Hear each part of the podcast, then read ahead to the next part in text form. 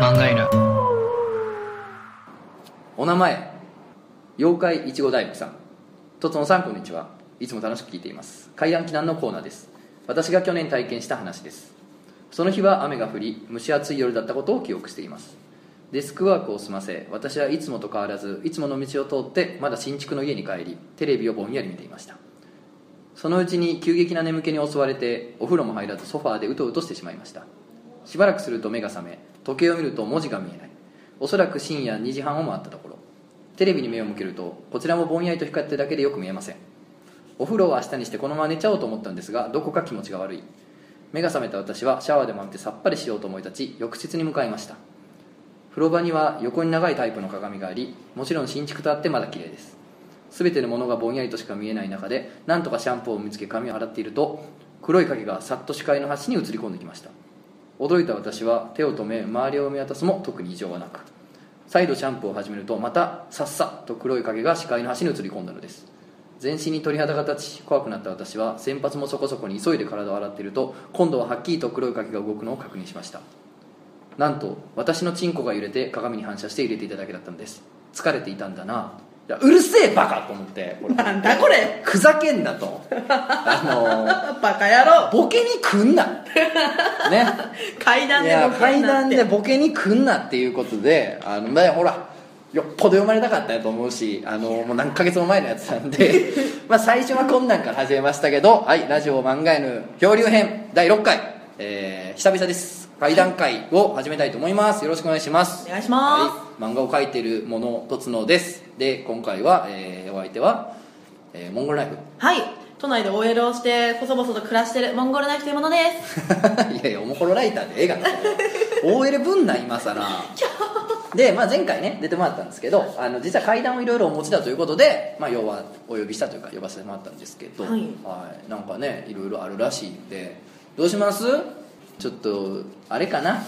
あの初っ端から行くのもあれやから俺の方のお便りから行きますかね？もう一本。いいですか？いいですか、はい。じゃあ行きますね。あのやっぱ煽ってかなあかんから今からうん。ゴルナイの怖い話が来んねやって思ってるところをこうちょっとじらしていかなあかんから。ちょっと出花をねじかせてもらいますよ。ちょっと長く聞いてもらうということでね。はい行きましょう、えーお名前つば太郎さん。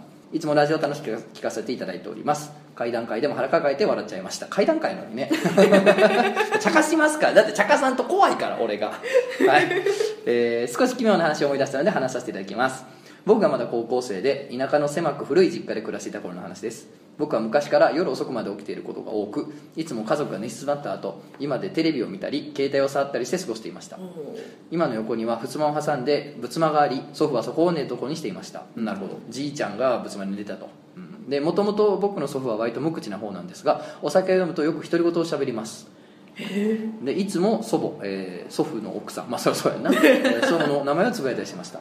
しかし祖父の奥さんである祖母は数年前に亡くなっています、うんうん。僕もその時すでに高校生だったこともありいろいろ思うこともあったのですが寂しそうな祖父の姿を見ているとその独り言について本人に何か言及しようとは思いませんでした、うん。よほど祖母のことが好きだったんだなとそんなことを思っていました。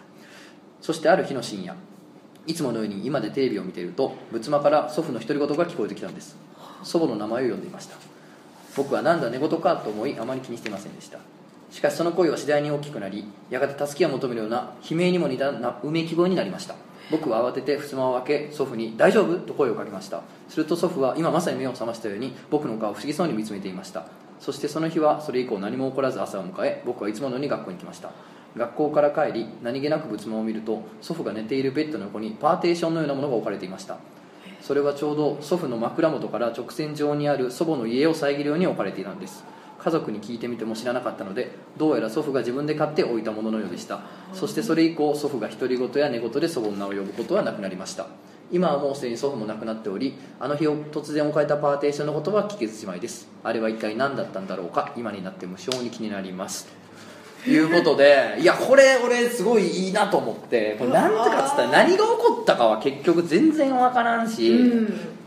なんかこうお化けが出たわけでもないわけですよ。この人の視点で言うとね。そうね。やけど匂いがすごいするような。嫌やなパーテーションやでその理由のない。見えないようにしたんじゃないかって ないんかを考えねちゃう、なんかがあってなんかを見えんようにしたんやろうなっていう。いやこれ分かんないところがすごい考え想像の余地があっていいいよね。何やってんやろね。すごい和風ですね、うん、かまああれかな。あのーじいさんがねやっぱり仏間でやっぱ一人でそのしころうした時にやっぱその家が見てたら やっぱようしこれんからそれで置いたんかもしれんよね、うん。現役なんですねやっぱ。そうそうそうそう。家があったらやっぱ気になる目線が気になるから。いやー。祖母の目線が気になるから。ね。家ってすごい見てるような感じしますよね。するする。だからこっち見てるから。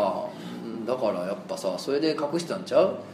奥さんの家がつぼみで抜くんだみたいな感じで見てきたらねあれやから。嫉妬しますからね。若い子がいいの。ハスミクレアなんだみたいな感じみたいな感じでね。はい。いや怖かったですね。ね。どうします？私喋りましょうか、あなんかありますか？はい。自分のえ実家の話してもいいですか？いいよ全然。私あのー農家の割と古いボロい一軒家だったんですけど、そこ2階の部屋にこう一人で暮らすっていうか人2階誰も使ってなくて私だけいる状態。自分だけやったんや。はい。ほ昔は弟も2階にいたんですけど。うあ弟おんねやそうですよ弟いたん話してよかったね。ね 家族構成が聞いてよかったね。いいやーはい。そそれでなんかあの2階で一人でこう暮らしてたんですけどあのある時夜こたつに入ってぼーっとしてたら、後ろのドアがコンコンってなんかノックされたんですよね。あんまりもう誰か来たの？うちの家族ってノックとかしないでバンって入ってくるんですよ、でなんかあお母さんかなと思ったんですよ。あんまり2階にお父さんとか弟上がってこないから「お母さん?」って聞いて振り返ったらこう窓窓がついてるんですよドアにすりガラスの。ああついてるね。はいはいはいはいはあのよくあるなんかあのもみじみたいな模様が書いてあるすりガラスがあって、いドアにはまってんねやそれが。そうですよ。そこになんかこう人の頭の黒い影みたいのがあるから「うんうん。お母さん?」って何回も言っても何も返事しないんですよ。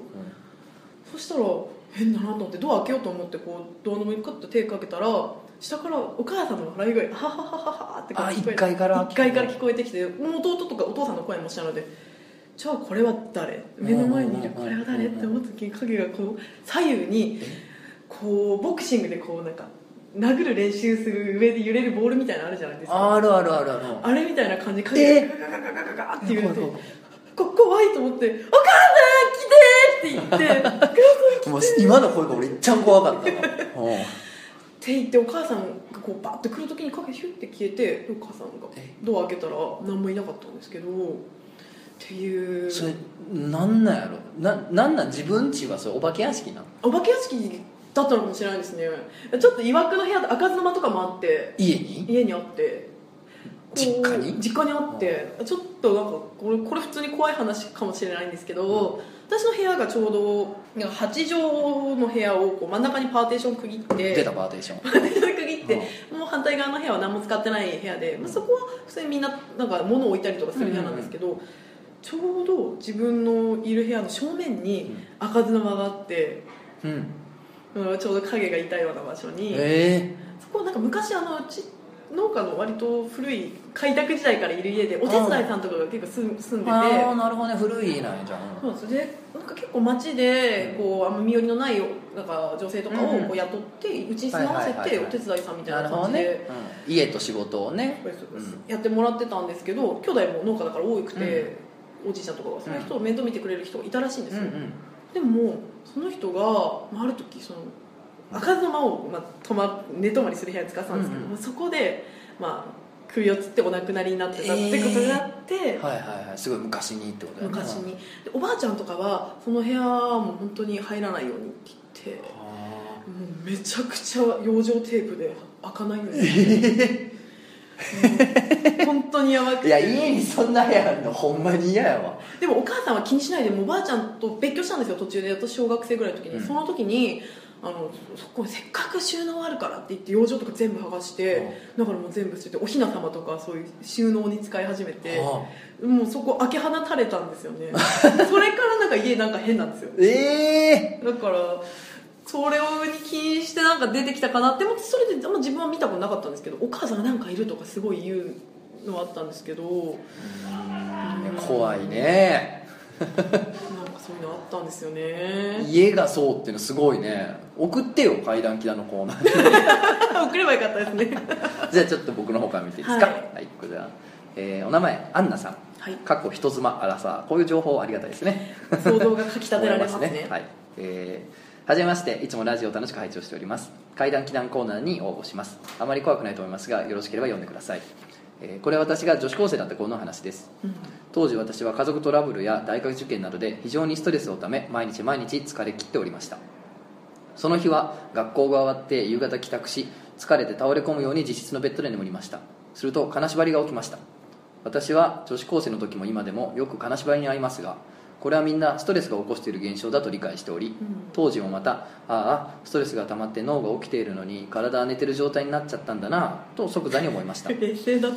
しばらく金縛りに身を委ねていると不意に声が聞こえました。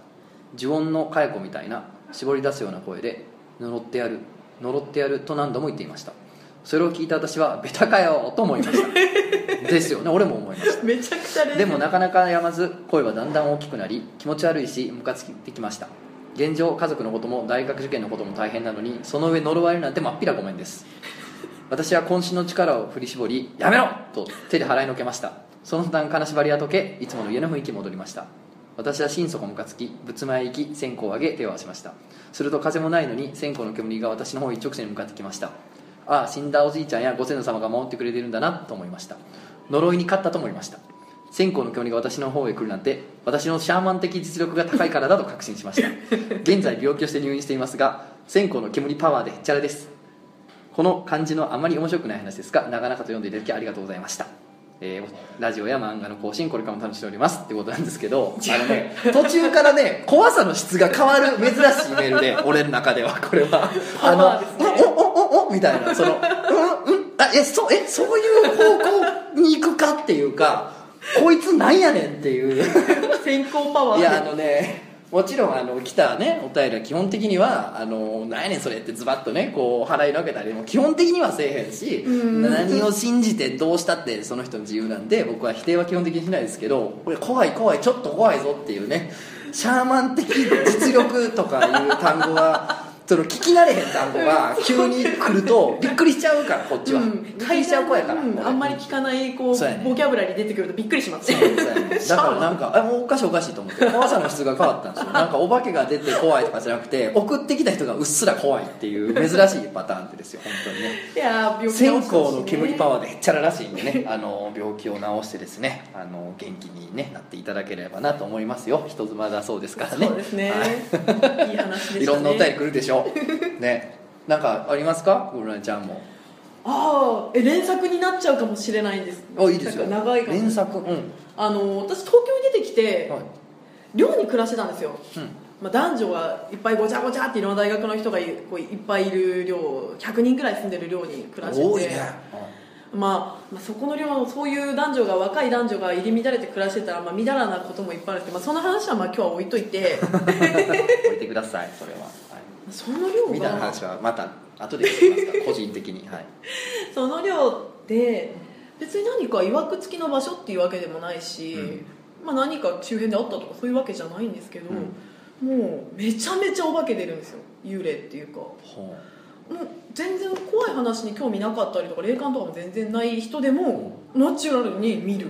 うへえめっちゃいいやんそこ。最高泊まりたい。いや本当怖かったんですよでなんかそこで学んだのがあ見えるタイプの人と聞こえるタイプの人となんか鼻で感じるタイプの人。鼻？鼻。匂いってこと？匂いで。へえ面白い。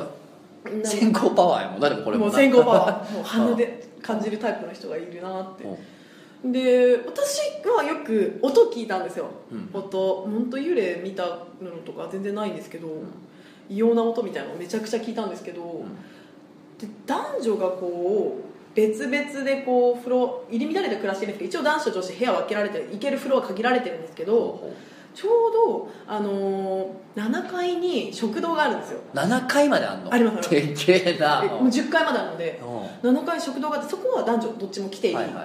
フロアなんですよ。でそこで結構みんなよ大学生だからよ夜とかずっと勉強したりとか,、夜食食べたりとかしてるんですけど、なんかそこでこう1年に1回部屋をみんな変えなきゃいけないっていうおなんか引っ越しがあるんですよ。大学生部屋汚く使っちゃうからあー1年おきに部屋を移動させたりとかするのがあったあるんですけど、うん。それってこう3日間とかだけの間3日間とかで決められた日程の中でやるからあのもう徹夜とかでやるんですよ。ああ引っ越しやからね言ってみたら。で結構お祭りみたいな楽しい感じになってみんな食堂に夜集まったりとかするんですよ、でそれもそんなそう3月ですね。3月のある日、みんなで夜3時ぐらいですかね、食堂に集まって「いや疲れたわ」とか言ってお茶とか飲んでたんですよ。まあ男の子3人女の子1人と私5人でお茶飲んでたんですけどたわいの話したんですよ。引っ越しがどうだとか、春休みみんな温泉行くかとか大学生がそういう話とかしててでも急になんか男の子同士なんか3人いるうちのうち2人が喧嘩し始めたんですよ。うんうん。でなんか怒鳴り合うみたいな。それでちょうど会話がピッて止まったタイミングがあってシーンとなった時に急に耳耳も耳のすごい近くで「あー!」って声がしたんですよ。はあ。すっごいえ笑ってるってこと？なんかもう喧嘩してピッて声が出た時に誰かがめちゃめちゃ耳元で笑う声がして私ゾッとしてなんか身構えたんですよね、はなんだと思って。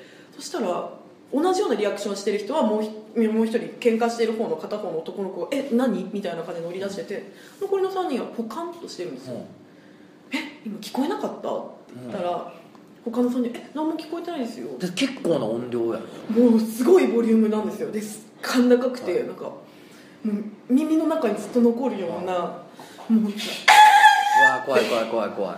なんなんだろうと思うんですけどでも食堂にその私たち5人しかいないんですよ、でぞ聞こえる人と聞こえない人がいてで自分だけ聞こえたなら勘違いかなと思うんですけどもう一人聞こえた子いてえ「すっごい怖いですね何ですかね?」って言ってその日は終わったんですよ、うん。まあしみんな部屋替えもあるから、っうんまあどうしようもないもんな。うていうのがあってでももうずっとそれなんかあのモヤモヤしたんですよね、うん。あれ何だったんだろう。すごい耳元でしたなって思って。そんなことがあった1週間後ぐらいですね。また食堂に夜その時1時ぐらいですねにこうお茶飲んでて男の子と向かって座って喋ってたんです。こんなことがあって耳元で声がしたのにん聞こえるちょっと聞こえない人がいて怖かった。って話して男の子も「なんか食堂変な時あるよね」って言ってて、うん。そしたら食堂ってまあ食器がいっぱいあるんですけど食器を入れてアルミの棚が、私たちがしゃべそのは怖い怖いっていうかそういう怖い経験があったよって話した時に急になんかバンってなったんですよ。なんか誰かがグーでぶん殴ったみたいな感じにボンってこう揺れ揺れて食器棚の背が見えるところに刺したんですけどボンって誰かが殴ったみたいな感じに波打ったんですよ。うんもであのー普通に生きてたらくなんかあんまりないことだと思うんですけど何か空気がブワーって悪くなるっていううかああなんか何か来た何か来たはいはいはいなんか悪い何かが来たなっていうのがすごい感じてどうしたらいいんだろうって男の子なんかううちら二人以外に何かがいなんかる気持ち悪い気持ち悪いみたいな。何かがいるって別に暗くなったりとかじゃないけど何も変わってへんわけでしょ？でも雰囲気でなんか。何かがゾワーってきた感じがしてもうこ怖いなと思った時にふとお父さんがなんか教えてくれたことがあってそういうことがい昔もあったなと思って畑でこうなんか長い船のこう車でのトラクター乗ってる時に何かが間、間みたいなものがこうわってくる時があるととが言っててそういう時は手を叩くんだよってこうすごい教えてくれてはいはいはいはい。手を言うね。払うっていうのはパーンって鳴らす手がね払うっていうじゃな。いですかそれハッと思い出してこう手をかかななんかこう鳴らしたらこう、まあ、自分の心がふって持ち直したっていう感じだったんですけど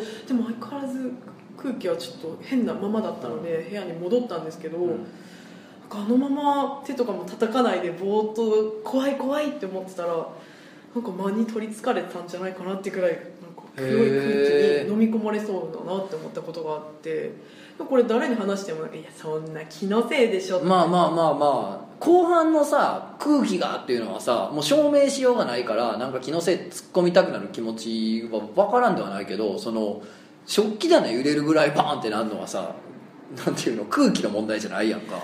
でも十分怖いけどね。すごい怖くてでゾワッと空気が変わるもう今最初で最後ですもんあんなに空気がわって変わるの、でも手叩いてちょっと持ち直したんはやっぱさっきの話でいうとこのシャーマン的実力が あるんです高いから。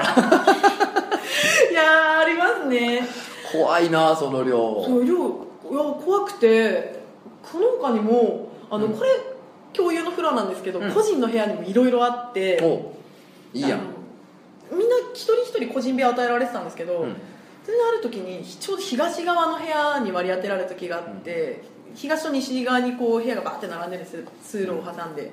東側って横にマンションがくっついてるから、うん。ち接近してるからみんなカーテン閉じカーテン閉めて暮らしてるんですよ、でそうすると鳩とかがめちゃめちゃベランダにたいるからもう結構ベランダで物音がするんですよ。はいはいはい。ガサガサとかポッポッポッポッポみたいな、そういう音とかしてるから慣れてるんですけど、うん。私ある時なんか梅雨ぐらいの時期になってから、ん。窓からなんかなんかはいはいはいはい。音がするなって鳩かなと思ってたんですよ、うん。夜ゴロゴロしてる時とかにもなんかこうポンってして、なんかでもある時に本当に鳩かなって気になるっていうか、なんか本当違和感を覚えた時があって、かこの音はと思って外から鳩がコンコンと思って気になったんですけどその日は夜だったからなんか開けるのも、うんうんうんうんまカーテン開けるのが怖くて寝てたんです寝たんですよ。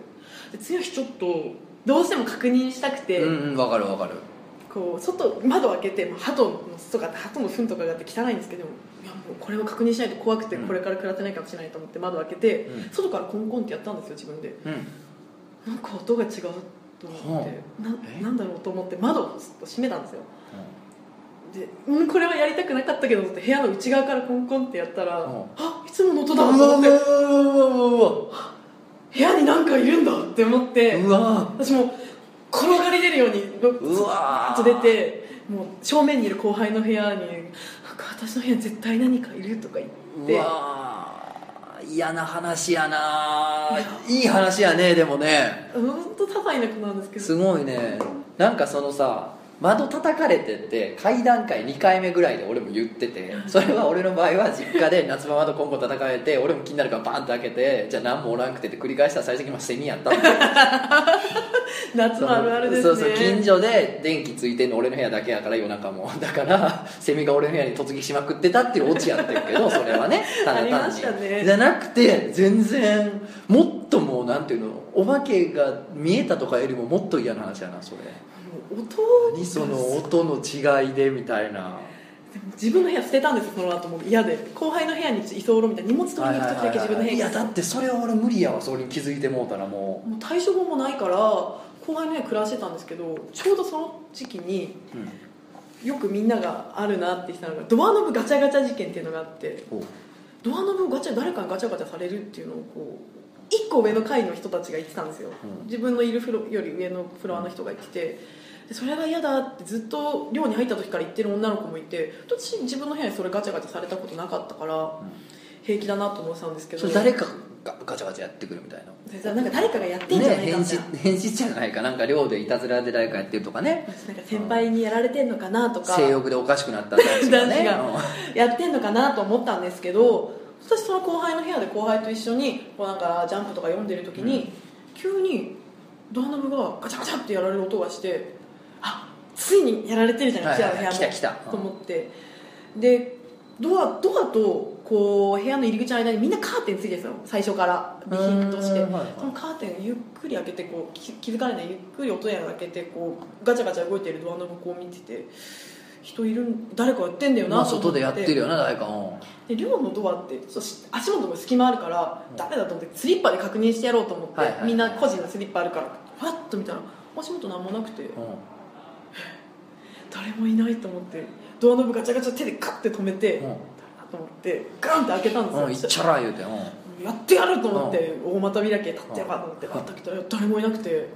でうわうわうわうわ。と思ってその日はそれ終わったんですよ。でまた後輩とある時寝るかって言ってで玄関のところだけ電気寝るかっていうのはその後輩抱くってこと？あ全然。もう夜だから寝るかって言ってドアノブガチャガチャなんだったろうなって言って怖すぎたからちょけてみたう んそしたらカーテンあるじゃないですか。カーテンのところでこうガチャガチャガチャってこうカーテン越しに自分の部屋の中の股揺れてるんですよガチャガチャガチャって誰か誰だってなってこう後輩とこう見たらこうカーテンと玄関の間って電気あるんですけど電気があるんですけどカーテンに人のシルエット見えるんですよ。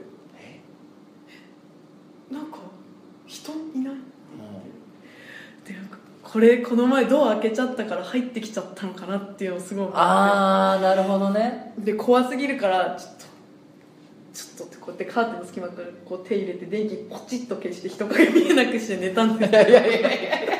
いやもう見えへんかったらええわと。もう,、んもう見えなければこの世に存在しないと一緒だそりゃそうそりからゃそうでガガチャガチャの音も聞きながらこう、ね、その日はなんとか寝たんですけど、え二人だからなんか平気だなと思って。いやもう本当そういう奇妙なことがめちゃめちゃ起きるよ。それまたまた中に入られてるやん。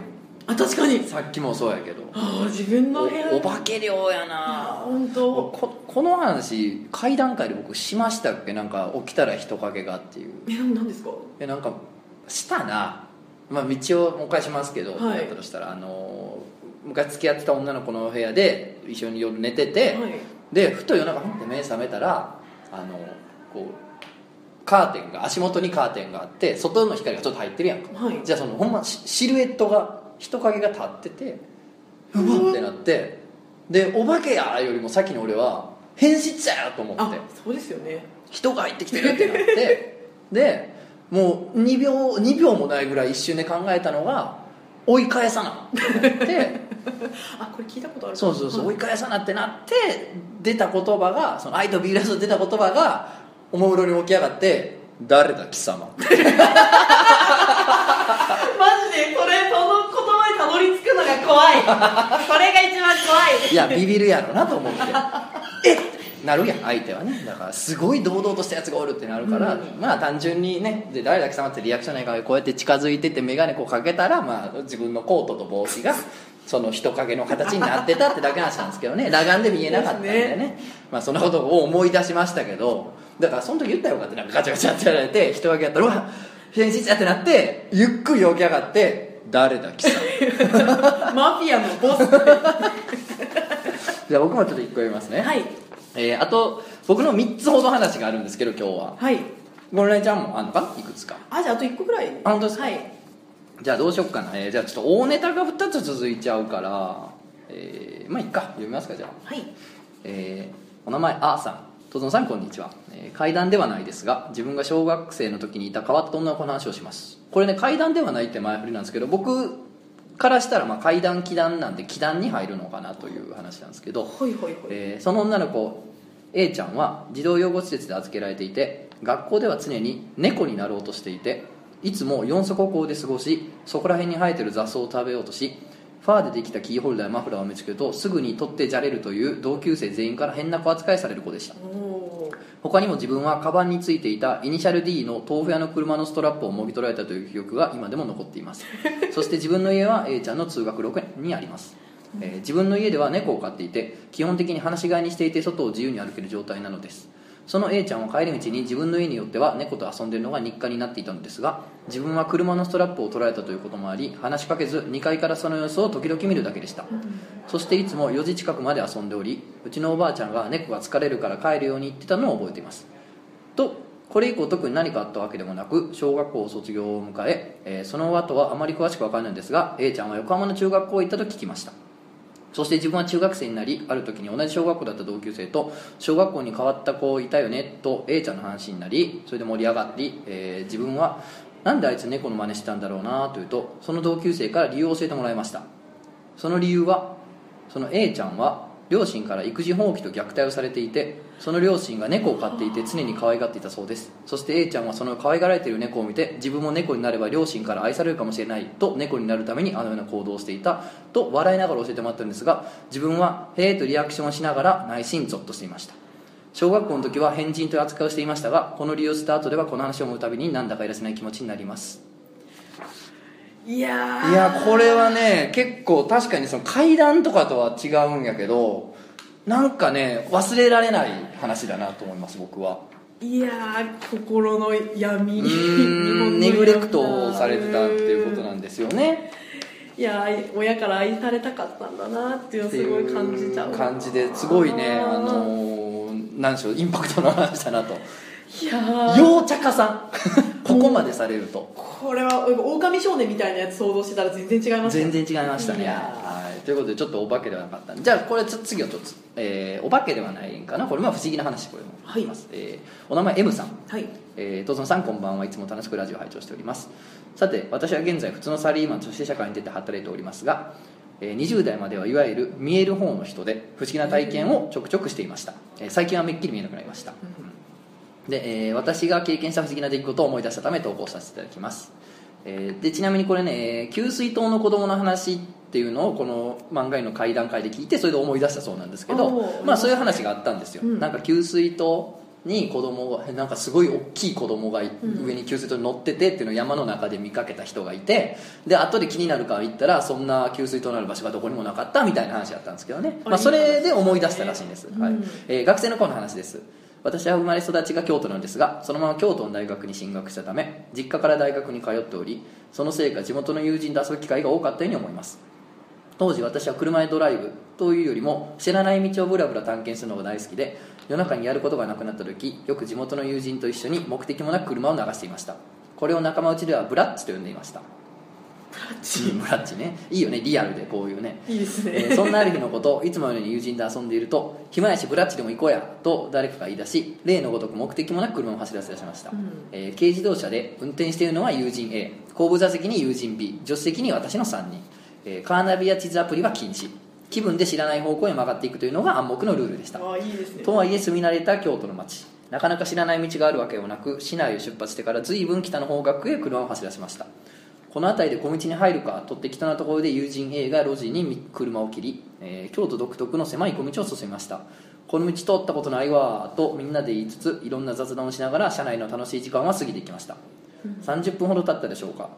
気づけば一本道になり曲がれる道も民家も少なくなってきました。通行人はもちろん車は1台も走っていません俺この辺一回仕事で来たことあるけどこんな道ナビにあったかなと友人 B が言いながらもどんどん道幅は狭く周りは寂しくなりついには山道のような道路の舗装すらなくなってしまいました。えー夜中に山道を走ったことがあるドライバーならわかると思いますが本当に真っ暗でヘッドライトの明かりが照らし出す数メートルの範囲しか外の景色が分かりません。加えて砂利でデコボコとした路面の悪さ。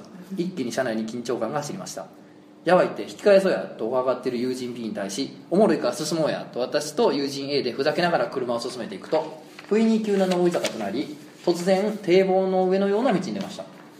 え何や今のこんなところに堤防なんかおかしいやろと3人は一瞬戸惑いましたがとはいえ辺りは真っ暗闇で道幅も狭く左右にガードレールもありません。次に U ターン切れるところで引き返そうともう少しだけ先に進むことにしました。車を少し前に進めた次の瞬間ヘッドライトの先に打ち出された景色に3人は驚愕しました。そこには開いた状態の踏切とその前に中学生ほど逃亡式3人の子供が座っているのです。3人の顔は正規の抜けたように青白く全員同じようにうつろな表情をしていました。深夜に子供が現れたことへの驚きはもちろんですがこんな山奥の堤防の上に踏切が現れた違和感が相まって車内は恐怖でパニックになりました。やばいやばいどうしようどうしようと取り乱している友人へ。絶対こいつら人間じゃないと直感的に感じた私はとにかくその場から逃げ出すべく狭い軽自動車の車内で友人 A と運転を変わり U ターンをすることに。くしくも U ターンできそうなスペースが踏切側にあったためいやいやながらも早くここから立ち去りたい一心でそちらに車を進めました。狭い道幅で何度もハンドルを切りながらなんとか U ターンに成功し急いで元の道を戻りました。後で友人 A と B から聞いた話ですが私が無我夢中で車をバックさせる間子供たちは終始無表情で車をじーっと見つめながらバック往来の要領で踏切の方へ手招きしていたといいます。また踏切の向こう側は道がなくなっていたそうです。どうやって帰ったのかも覚えてませんがあの後何回探しても同じ道を見つけることができませんでした。あのまま踏切を越えていたらどうなっていたのでしょうか。またあの子供たちは一体何だったんでしょうか。という話なんですけどいいよね。こういうのいいです不思ね議で。しかもなんか情景がすごく嫌。もう浮かびますもん。子供たちが手招きしてるところ。意味不明すぎるよね山道登ったらいきなり堤防みたいなね。川もないのに堤防がうん。しかも踏切。しかも踏切の向こうに道ないって踏切の意味もない。いやーいいよね。全部がいい。どっかやばい平行世界に行っちゃったんだな。ねこれなんかすごく僕好きな話ですね。これいい話ですね。いいですね。しかもこれね、えークリスマスの日に届いてるんで。これを何を書いてんねんクリスマスにクリスマスの日にこれを打ってる人が怖いですね。ね。これ結構ね普段の怪談会やったら大ネタで最後に持っていくんですけど今回もう一本だけ大ネタがこれラストなんで、はい。まあ、その前になんかこれライちゃんもあれば。ああもうなんか昔の話とかばっかりだったんで最近のあるんですか？話いいですかね。ね。自分 OL やってる時に、なんか旅行会社で働いてたことがあって、うん。まあ、今も OL ですけど全然今違う仕事してるんですけど、結構あの地方に出張に行って、うんうん。ホテルとかをこう見るっていうなるほどとしてなはいはい。なんかあの点数つけたりとかやってたんですけど、そういうのやってる時に、うん。なんかちょっとまあ場所は言えないんですけどまあもちろんもちろん。まあちょっとこうまあまあいいよ。PL から言ってくれあてもいいよ。まあ、北北の北の方です。うん。のまあそういうまあ、岩手県岩手県、うん。P, P, P, P, 分かった分かった。よ P が入る、はい。岩手県の、うん。はいはいはいそこら辺のこう割と古めの宿に泊まることにしたんですよ、うん。まあ、いいところを昼間見て回って夜は経費が抑えたので安めの旅館に泊まるなるほど。でなんか別に温泉も良かったしご飯も多くてうん。別に嫌な感じは何もしないところだったんですけど、さーって寝るかと思ってこう布団に入ってこうクッと寝寝た時になんかなんかちょっとなんか人の声したような気がしたんですけどまあ壁も映そうだし人の声するなと思って寝てたんですけど、夜中でちょっと寝て何時間経ったのか時間も全然わかんないんですけどふっと、まあ、まだ真っ暗の時なんか目が覚めてあなんか目覚めちゃったなと思ってなんか水でも飲もうかなって思った時になんか気配がしてで旅館のドアって襖じゃないですか。うん、うん、とりそうやね。あの外につながるドアじゃなくてそうです。あるね。襖が外につながるドアがあってその間にちょっと襖みたいなのあるじゃないあるあるある。なんか閉じてるけどそこに誰かいる感じがする。襖の向こうになんかおる向こうに誰かいる。いや。気のせいだろうけど。でももうなんか最近大人になってから勇気が湧かないからもう怖くて開けれない。のなんかなんかいる気がするけあーど昔みたいにガンはいかれへんねんな。それ怖いなと思ってたらなんか気配がこうどんどんなんか襖に近づいてきてるような感じはするんですけど、うん。本当に頼む。本当何もないでくれと思ったんですけど割とすごい低めの声で「こんばんは」って聞こえて「こんばんは」って2回聞こえてきて「こんばんは」って言ったんですけどちっちゃい声。まあ分からんもんね。宿の人かもしれんみたいな宿の人が望みをかけて。来たのかもなんか何かあって来たのかもしれないと思って「どうされました?」って聞いたんですよ「何かありました?」みたいな。そしたらちょっと間があってまた「こんばんは」ってだけ聞こえて。本当に怖かったのでもう一番襖から遠いなんか窓のとことかに椅子とか置いてあってこう机とかあるところにこう行ってもうもう一個そこにも襖あるから閉めて朝までずっと固まってたんですけどもうそこから声は一回も聞こえなかったんですけど、うわうん、宿で次の日やっぱ襖のとこ何もいないし鍵もかかってるし。ー。うわな何だったんだあれはっていう。うわ怖。ー声が結構思い出せますよまだ怖ーっていうかようそれやったなそのなんていうのあの窓際のさ机とか置いてるスペースありあそこに行ってよう障子閉めたの。俺それできへんわ。余計怖いわ。えなんでですか？だってもうふふこっち来るなと思って。いやせやけどさここが聖域だ最後の。そっちにも来られたらもう終わりやなと思うやん。障子の前に来られたらもう嫌やん。そこでもう一回こんばんはやったらもう無理やからさ、まあ、障子ごと蹴倒すけども。いやもうそんな実際にもう声とか聞こえたらそんいなや無理無理。もうできない固まる固まる。もう本当逃げるしかできなくて。いやできへんわうん。ちょっと間があってもう一回こんばんはってやるときあ旅館の人じゃないって。なんかそうやね。うわ怖っじゃあこれ最後言っていいですか？はい。これねあのちょっと変則的なやつなんですよ、はい。でラジオでね紹介しきれない部分もあるんでちょっと僕たちのリアクションから見てほしいというか判断推理してほしいところもあるんですけれども、い、いですか？はい。えーお名前だるまいもさん。えー、トゾンさんいつも楽しくラジオ配信させていただきます、えーふと思い出すことがありまして、えー怪談祈談コーナーに投稿させていただきます。はい。初めに答えを入れておきますが幽霊のような類の話ではありませんしかも完全実話ですので何ともしまいのない話になってしまう可能性がありますがどうかよろしくお願いいたします、えーこれは僕が大学生の頃の話なのですが大学は山の麓にあるような自然が豊かな場所にあり授業がない日や休日などは友人たちとバイクで峠を走るような生活を送っていました。そんな中山の木々の合間に気になる建物を発見したのです。大きな鉄筋コンクリート製の建物が何もない山の中にポツンと見えているのです。へえー大学生といえば暇人の集まりですからそこに行ってみたくなるというのが人情だと思うのですがどうやって行けばいいのかなかなか道を発見できずにいました。そんなある日いつものようにバイクで展望台まで向かうと脇道というのもためらわれるほどの細々とした道を発見したのです。どこに行き着くか分からない道が気になり友人数人と進んでいくとついにバイクでも向かえないような悪路になってきました仕方なく歩いているとなんと九段の建物が見えてきたのです。僕たちはとても興奮して行ってみようと話になったんですがもうすでに辺りは夕闇に包まれていて薄気味ある雰囲気が漂っていました。さすがに怖すぎるということで日の高いうちに改めて来ようという結論に至りその日はみんな帰りました。そして昼間に改めてそこを訪れました。コンクリートのなんというか闘技場のような建物に近づくとまずその大きさに唖然としました辺りを見回してみると長らく放置されているようで草木が生い茂り昼間でも薄暗い場所でした。意を決して中に入ってみるとドーナツ状の何もない通路があるだけでさらに中央に進むと吹き抜けの丸い空間がありそこには日の光が眩しいほどでした。そして建物の壁面の四方には階段があり上へと登れるようになっていました。そのさらに上には4つの箱のような部屋ハテナがくっついていて、無理をすればそこにも登れるようでした。そしてみんなでそこに登ってみるとそこには高さが4 5メートルほどの仏像があったのです。その時点でやばい宗教施設感をひしひしと感じてたんですが4つの部屋それぞれの仏像のうち1体は完全な姿。1体は顔面が砕けており1体は首がなくそしてその最後の部屋には仏像の首だけが置いてありました。全く意味が分からず恐怖もあったんですがその時は昼間ということもありどんどん探索を続けましたそしてみんなで気持ち悪いと騒いでいると仏像の裏手の壁が一部崩れており裏に出れるようでした。崩れた穴を覗くと細い針のようなものが中央にある筒状のコンクリートまで続いていました。針の上をそろそろと進み下を見ると先ほど言った丸い吹き抜けの空間が見えました。中央の筒のところまで到達するとその筒は大きな焼却炉のような形状だと分かりました。炉の中を覗こうと蓋を開けるとその中には焼けた骨。骨。骨。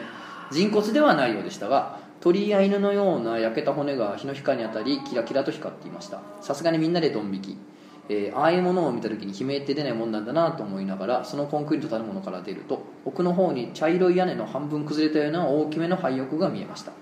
正直お腹いっぱいという感じではありましたがせっかく来たんだしというような謎のもったいない精神に引っ張られるようにその建物を見に行くことにしました。正面は頑丈な鍵がかけてあり入れないようになっていたので裏に回ると、えー鍵が朽ち果てている裏口があり簡単に中に入りました。中に入るとそこはかつて人が出入りした時のものなのか布団などの寝具や食器などの生活用品が埃をかぶりうず高く積まれていました。変なものを見た直後のことだったのでそんな人間の残りがに多少安堵し奥へ進むとしばらくは寝泊まりするようなスペースが続き一番奥に小さいけど割としっかりした木の扉がありました。きっとさっきは入れなかった正面の空間に出るんだろうとみんなでワクワクしながら中に入ると完全に真っ暗でした。外は真っ昼間だというのに異様なほどに暗くたまらず一人が懐中電灯をつけるとキッと小さく悲鳴を上げて固まりました。みんなで持っていた懐中電灯に前を照らすと壁一面天井や床にもお札のような幾重にも貼られたものがありその上から梵字のような赤い文字がびっしりと書かれていました。窓なんか関係なく貼られているので真っ暗ということでした。これで話自体は終わりです。その後はみんなで一目散に逃げました。その後誰かが呪われたとか死んだとかもなくみんな元気に過ごしています。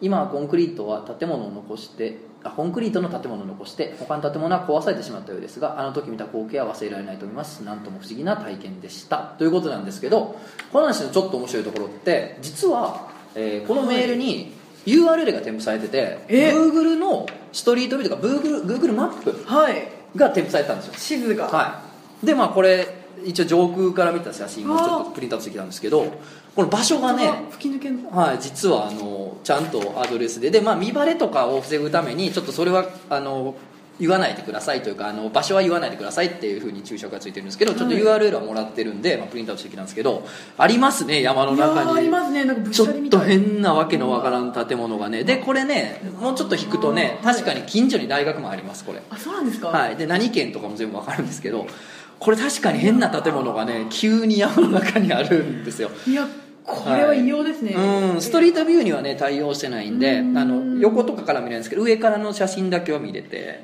周りの紅葉がすごい綺麗。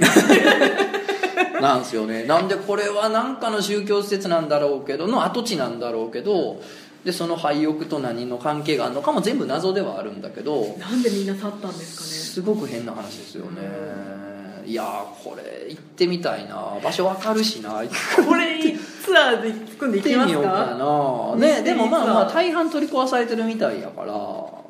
まあね。いやーちょっと気にはなるなと。いやとうとうこんな階段も来るようになったか。いや現代的ですいやねーというかラジオ漫画の階段階もとうとうこんなね質のいい階段が届くようになったということでもう僕シャレコは嬉しいですね。シャレコエシャレコは超える日来ますよ。いやそうですよ。これやっぱ Google のさマップ添付されてるのすごく熱いよね。いやもう本当本当の真実味がね。マシマシですよ、うん、これまあもしねイベントとかで会う人とかね直接怖い話を語り合う機会があればあのどこやっていうのをね言ってもいいかなと思うんですけどちょっとネットとかで公表はできないんで。そうですね。それはすいませんということなんですけどまあこういうね実際の場所があるっていうのだけでもちょっとこの話がぐっと怖くなるんじゃないかなと。そうですね。いやまたそういう場所があるってなんかロマンですね。いいよね、うん。なんかさ謎のその宗教施設の跡地みたいなのが日本の山のいろんなところ田舎とかに行ったらさまだ残ってたりとかすんのかなと思うとすごいよね。山の中って突然何か出てきますよね。あるあるある。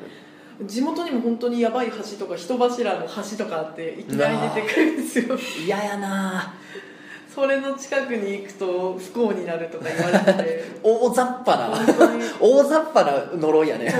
行くと不幸になる。全部本当にふんわりしてるんですよ。あそこ電話ボックスの中の人を見ると死ぬ。うわ。雑。本当に雑なんですあ子供が考えたんだなって。思って100年史とか見ると、うん、本当に人柱だったりとか。うわそっかそんな乗ってるんやね。そうなんですよね。いやーまあちょっとこれからもね皆さんあの階段祈談どんどんね送っていただければと思います。またね何回かに1回はこれやろうと思うんで。でこの辺もね話いろいろありがとうございました。ああそうなんです。なんか怖くないのいっぱいいやいや怖いなと思ったよ俺はいろいろと。やっぱ体験談って怖いですよね確かに人から聞いたんですけどより本人が体験したやつの方がオチなんかないしね。そうですね、うん。何だったんだろうそれがまた怖いよね、うん。いやなんでまああの皆さんどしどし怪談祈談あの今日ね聞いた感じ分かると思うけど別に幽霊でなくてもねなんかうっていう話であれば何でもいいんで。心にグッとくるやつはね、ラジオ漫画の漂流編怪談会いかがだったでしょうか、えーお楽しみいただければ幸いですということで皆さんねまた怪談会やりたいと思いますんでその日をお楽しみにしてください。ありがとうございます。ありがとうございました。とつのモンゴルナイトの。とでした、うん。ノーってない。ノーってタイトルに入ってへんぞ別に。あー困ったなこれや。いやありがとうございました。2回連続でね。階段またねたまったら話聞いてください。